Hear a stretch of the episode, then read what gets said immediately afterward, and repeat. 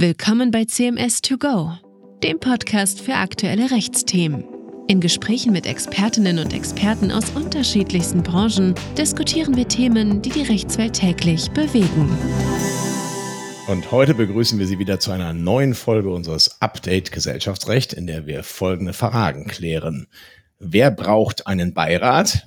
Was kann und darf ein Beirat? Was kann man gegen einen Beirat tun und wer sollte eigentlich in den Beirat gehen? Und am Mikrofon begrüßt Sie wieder Dr. Daniel Otte. Ich bin Partner am Kölner Standort von CMS Deutschland mit einem Schwerpunkt auf dem gesellschaftsrechtlichen Konfliktmanagement und der Beratung von Familienunternehmen. Und ich freue mich, heute eine neue Begleitung für diesen Podcast neben mir begrüßen zu können. Das ist Christine Fischer. Ja, herzlich willkommen auch von meiner Seite. Christine Fischer, Rechtsanwältin am Kölner Standort von CMS Deutschland, ebenfalls im Bereich des gesellschaftsrechtlichen Konfliktmanagements tätig. Ja, herzlich willkommen, liebe Christine. Schön, dass du mich ab heute begleitest. Äh, wir müssen mal kurz erläutern, wie es dazu gekommen ist, dass du neben mir sitzt, weil bisher hatten die Hörer ja immer hier Georg Dietlein an meiner Seite gehört. Und der hat uns jetzt verlassen. Der ist nicht mehr bei CMS, jetzt seit Ende des Monats Mai. Ne? Und das ist eine traurige Entwicklung. Gelegentlich in Großkanzleien immer wieder Leute gehen und beschließen, was anderes zu machen. Für uns schade, weil er wirklich ein sehr geschätzter Kollege war, mit dem ich sehr gerne zusammengearbeitet mhm. habe. Aber kommen auch wieder neue Leute dazu, so Kollegen wie du zum Beispiel. Und vielleicht stellst du dich mal kurz selbst unseren Hörerinnen und Hörern vor. Ja, sehr gerne. Ich bin 27 Jahre alt und in Wesel am Niederrhein geboren und aufgewachsen. Nach dem Abitur hat es mich für das Jurastudium dann in das schöne Köln verschlagen und mittlerweile kriegt man mich ja auch nicht mehr weg. Nach rund zehn Jahren in der Domstadt denke ich, kann ich mich auch durchaus selbstbewusst als Kölnerin bezeichnen. Absolut. Ist ein kölsches Mädchen, feierst auch gerne Karneval. Genau, der Lokalpatriotismus steckt ein bisschen an. ja, mein Referendariat habe ich am Oberlandesgericht Köln absolviert und Stationen unter anderem beim Deutschen Generalkonsulat in Miami, beim Landesjustizministerium in Düsseldorf und vor allem auch bei CMS verbracht. Ja, und weil mir die Arbeit in deinem Team nicht nur inhaltlich sehr gut gefallen hat, sondern auch die Zusammenarbeit mit dir und den Kollegen viel Spaß gemacht hat, bin ich wirklich sehr froh, dass ich nach dem zweiten Staatsexamen als Rechtsanwältin zurück CMS und in dein Team kehren durfte. Verrückt, dass das jetzt schon über anderthalb Jahre her ist. Ja, krass, ne? Das ist schon wieder ganz schön lange. Bald zwei Jahre sogar im Oktober, glaube ich, ne? Ja, Mitte Oktober. Ähm, und ich bin echt froh, dass du jetzt bei uns bist, weil du nicht nur eine großartige Juristin, sondern auch eine tolle Kollegin bist und ich sehr, sehr gerne mit dir arbeite. Aber es ist ja heute dein erster Podcast. Bist du ein bisschen mhm. nervös? Ja, ein bisschen schon. Das ist mein allererster Podcast, aber ich freue mich auch drauf. Genau. Ne? Ich meine, Podcasts sind ja immer so ein bisschen, ne, da wird ja immer viel gelabert. Ich habe neulich sehr lustig in einem Podcast gehört von einem Typen, der Senf auf den Pullover seines Vordermanns im Fußballstadion hat tropfen lassen und meinte dann, entschuldigen Sie, aber ich bin Podcaster, ich muss überall meinen Senf dazugeben. ähm, so ähnlich ist das hier ja auch. Ne? Wir wollen ja hier so ein bisschen unseren Hörern und Hörern Jura beibringen aus der Welt der Familienunternehmen. Und heute geht es eben um den Beirat, hatten wir gerade gesagt. Da fangen wir also mal mit der ersten Frage an. Wer braucht eigentlich einen Beirat? Niemand. Also von Gesetzes wegen braucht niemand einen Beirat. Es gibt kein Gesetz, das vorschreibt, eine Gesellschaft müsse einen Beirat haben. Es gibt lediglich Gesellschaften, die einen Aufsichtsrat haben müssen. Aktiengesellschaft zum Beispiel, ne? Genau. Bei der Aktiengesellschaft steht das ausdrücklich im Gesetz. Die Aktiengesellschaft muss einen Aufsichtsrat haben. Und zwar egal, wie groß sie ist. Da kann man auch nicht von abweichen. Das Aktienrecht ist nämlich zwingend. Und der Aufsichtsrat muss auch zwingend die Kompetenzen haben, die im Gesetz stehen. Er bestellt den Vorstand und hat ein Vetorecht bei bestimmten Geschäften, wobei er diese Geschäfte auch noch selbst festlegen kann. Genau, da müssen die Leute mal drauf achten, ne, wenn sie meinen, sie könnten auch eine Aktiengesellschaft gründen, weil das ja eigentlich so die prestigeträchtigste Rechtform ist, ne, dass sie dann halt eben auch den ganzen Aufwand mit dem mhm. Aufsichtsrat haben. Ne? Gibt es genau. da noch genau. weitere Gesellschaften, die auch zwingend einen Aufsichtsrat haben müssen? Ja, die SE zum Beispiel, also die Europäische Aktiengesellschaft, die eigentlich im Grunde genommen wie eine deutsche Aktiengesellschaft funktioniert die hat natürlich auch einen Aufsichtsrat. Genau, dualistische SE, ne? Anders natürlich bei der monistischen SE, die so ein bisschen der amerikanischen Corporation nachgebildet ist. Ne? Die hat dann einen Verwaltungsrat und keinen Aufsichtsrat. Aber anderes Thema, darum geht's heute nicht. Wir reden heute über Beiräte. Hat doch, noch genau. Die KGAA. KGAA hat auch noch einen Beirat, Thema meiner Doktorarbeit. Nee, die hat keinen, sorry. die hat einen Aufsichtsrat natürlich. Ja, die KGA muss einen Aufsichtsrat haben, aber der hat nichts zu melden. Ne? Also jedenfalls, wenn man das entsprechend ausgestaltet, weil der Komplementär dann eben fest im Sattel sitzt und so. Aber reden wir alle mal drüber, vielleicht die KGA, eine eher Orchideenrechtsform. Heute geht es, wie gesagt, über Beiräte. Und ein Beirat ist eben nirgendwo im Gesetz vorgeschrieben. Dann fragen wir doch einmal anders, wer darf denn eigentlich einen Beirat haben? Im Grunde genommen jede Gesellschaft, sogar die Aktiengesellschaft, wobei bei dieser ein Beirat aber relativ sinnlos ist, weil er dort eigentlich keine Kompetenzen haben Weil darf. das Aktienrecht zwingend ist, nicht wahr? Und der, der Mhm. Aufsichtsrat die ganzen Kompetenzen hat, genau. Genau, also für einen Beirat ist da eigentlich gar kein Platz, beziehungsweise wenn man einen Beirat in der Aktiengesellschaft bildet, dann darf der nur den Vorstand beraten und sonst nichts. Anders ist das bei der GmbH und den Personenhandelsgesellschaften. Die können sich einen Beirat geben und der kann dann auch durchaus viele Kompetenzen haben. Genau, damit leitest du eigentlich schon zur nächsten Frage über. Was darf denn eigentlich ein Beirat alles machen? Das hängt vor allem davon ab, was die Gesellschafter wollen. Es gibt manchmal Beiräte, die ausschließlich beratende Funktion haben. Die tauschen sich dann gelegentlich mit der Geschäftsführung aus, geben schlaue Ratschläge. Aber ob die Geschäftsführung die dann beherzigt, das kann sie selbst entscheiden. Und diese Beiräte haben auch keine rechtlichen Einflussmöglichkeiten, um das durchzusetzen. Vielmehr liegt es dann an der Gesellschafterversammlung. Ja, das ist also eine Art Beirat als Quasselbude, ne? Mhm. Da wird aber eigentlich gar nicht in die gesellschaftliche Kompetenzordnung eingegriffen. Da haben wir ja schon vor, vor fünf, sechs Folgen was zugehört hier oder was hier im Podcast zu gemacht mit Georg damals noch zum Geschäftsführer, ne, dass die Gesellschafterversammlung dem Geschäftsführer Weisungen erteilen kann und die durchsetzen kann und so weiter. Und der Beirat, der kommt dann nur also als Add-on dazu, der kann aber im Grunde genommen nichts jetzt rechtlich Interessantes machen. Der hat halt einfach, der tauscht sich, wie gesagt, wie du sagst, einfach nur mal gelegentlich aus. Ne? So. Aber das kommt ja in der Praxis, glaube ich, ja, kommt das vor? Doch, ne? Kommt durchaus Ja, vor. also beratende Beiräte kommen in der Praxis durchaus vor. Meistens ist es aber dann doch eher so, dass dem Beirat gewisse Kompetenzen gegeben werden sollen. Und da müssen wir unterscheiden zwischen geschäftsführenden Beiräten und solchen, die eher an die Stelle der Gesellschafterversammlung treten. Geschäftsführende Beiräte, wie der Name schon sagt, übernehmen bestimmte Aufgaben der Geschäftsführung. Da kann man theoretisch sogar sehr weit gehen und den Beirat zu einem echten Geschäftsführungsorgan ausbauen. Ja, aber vertretungsberechtigt, das ist ganz wichtig, bleibt immer der Geschäftsführer. Mhm. Ne? Der Beirat kann im Innenverhältnis sehr viele Aufnahmen der Gesch also Aufgaben, Aufnahme ist das, was wir hier gerade machen, Aufgaben der Geschäftsführer übernehmen, aber im Außenverhältnis muss der Geschäftsführer die Gesellschaft vertreten. Ja? Der Beirat kann, theoretisch können natürlich die Mitglieder des Beirats die Prokura bekommen oder sonst Vertretungsmacht, aber leitet sich dann vom Geschäftsführer ab. Und außerdem muss der Geschäftsführer bestimmte Maßnahmen selber vornehmen können, zum Beispiel Handelsregisteranmeldungen muss er vornehmen, Insolvenz der Gesellschaft muss er anmelden können. Da kann der Beirat ihm nicht reinreden, weil das so Aufgaben sind, für die er nach dem Gesetz auch Mhm. haftet. Ne? Also da kann Mhm. er theoretisch für den Knast kommen, wenn er das nicht ordentlich macht. Und dementsprechend, weil das Strafe wert ist, kann man das eben im Innenverhältnis auch nicht abgeben. Ne? So, haben wir aber in der Praxis. Auch nicht so häufig die geschäftsführenden Beiräte. Hm, Am häufigsten sind vielmehr Beiräte, die an die Stellung der Gesellschafterversammlung treten. Die übernehmen dann also bestimmte Aufgaben, die das Gesetz grundsätzlich der Gesellschafterversammlung vorbehalten hat. Das ist dann zum Beispiel die Bestellung und Abberufen von Geschäftsführern oder auch die Erteilung von Weisungen an die Geschäftsführung oder die Zustimmung zu bestimmten außergewöhnlichen Geschäften. Ja, das ist, muss man sagen, sehr- häufig eigentlich der Fall, Mhm. ne? dass dann der Beirat so eine Art Aufsichtsrat des Familienunternehmens wird. Ne? Der hat dann eben die, die Kompetenz, die Geschäftsführer zu bestellen, abzuberufen, auch vielleicht zu entlasten, ne? Mhm, auch Entlastung zu erteilen. Und dann wird eben ein Katalog an Maßnahmen festgelegt, das hatten wir auch schon in der Folge mit dem Geschäftsführer, an Maßnahmen, die dann auch der Zustimmung des Beirats bedürfen, eben nicht mit der Zustimmung der Gesellschaftsversammlung, sondern der Zustimmung des Beirats. Und manchmal gibt es sogar Weisungsrechte für den Beirat, eigentlich eher selten. Meistens macht man das sehr ähnlich wie beim Aufsichtsrat. Hat so ein bisschen auch den Hintergrund, dass man sagt, na ja, wir Gesellschafter, wir sind halt eben doch sehr, sehr, sehr fachfremd.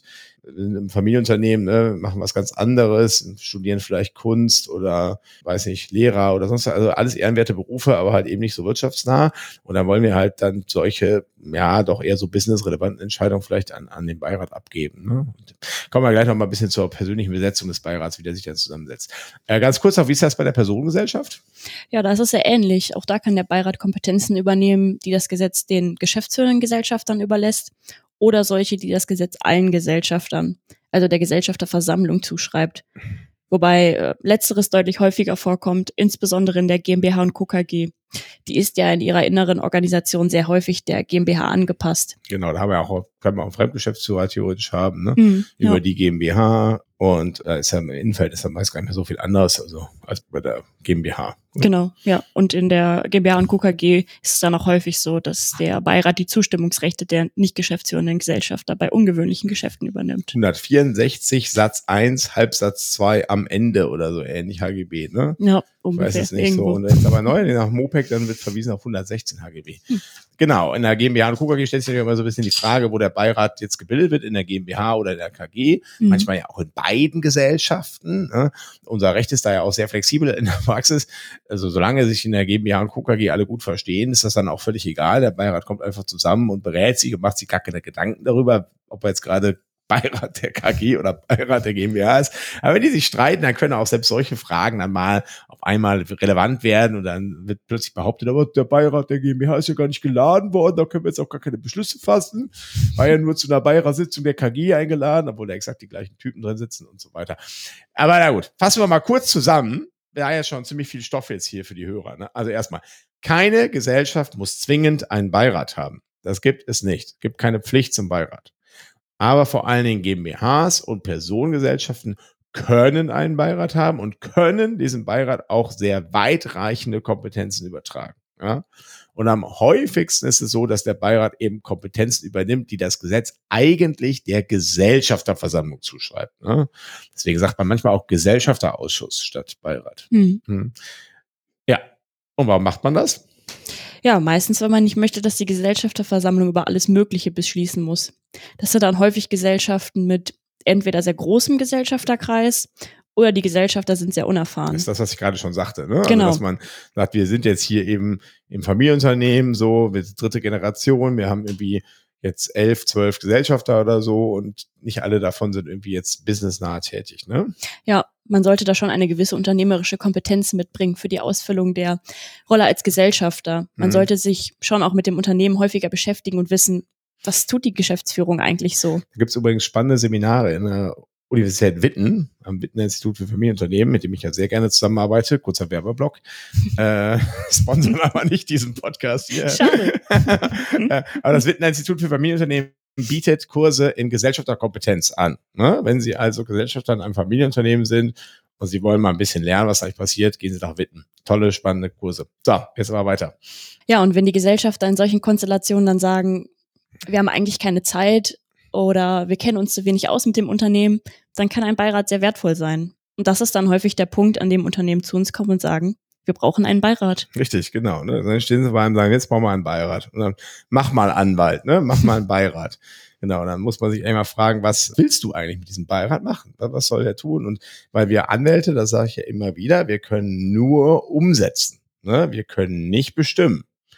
Der Mandant muss schon ein bisschen, wir können natürlich dem Mandant helfen, herauszufinden, was er will. Wir können ihm auch ein bisschen den Weg weisen, aber am Ende muss er selber entscheiden. Gerade wenn man so flexibel sein kann wie bei der Ausgestaltung des Beirats. Richtig. Ja, häufig ist es so, dass Familienunternehmen sowohl eben Gesellschafter als auch Geschäftsführer Familienangehörige sind, muss man auch sagen. Ne? Kommt Mhm. auch häufig vor. Und da will man eben externen Sachverstand dazu holen. Ne? Man sagt, wir, wir kochen ja alle im Süppchen unserer Familie, jetzt wollen wir auch ein paar Leute, die von außen da reinkommen. Und ein anderer Beweggrund kann auch sein, dass man sagt, ja, wir wollen es den Familienangehörigen ermöglichen, sich aus dem Geschäft so langsam zurückzuziehen. Ne? Also Mhm. man ist jetzt als, sag mal, der Patriarch war jetzt 30 Jahre als Geschäftsführer tätig und jetzt will er dann eben sich langsam zurückziehen, will aber noch nicht so ganz loslassen, dann geht er in den Beirat ne? Übernimmt dann den Vorsitz.